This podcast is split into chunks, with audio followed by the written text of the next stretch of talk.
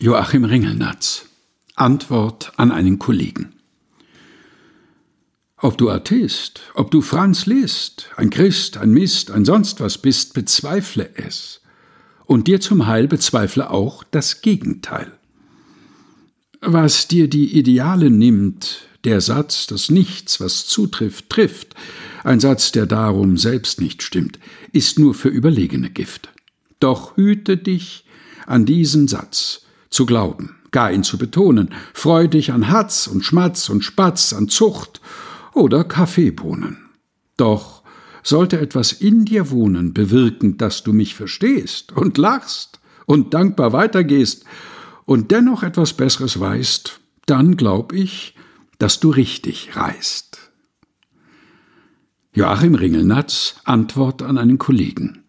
Gelesen von Helga Heinold.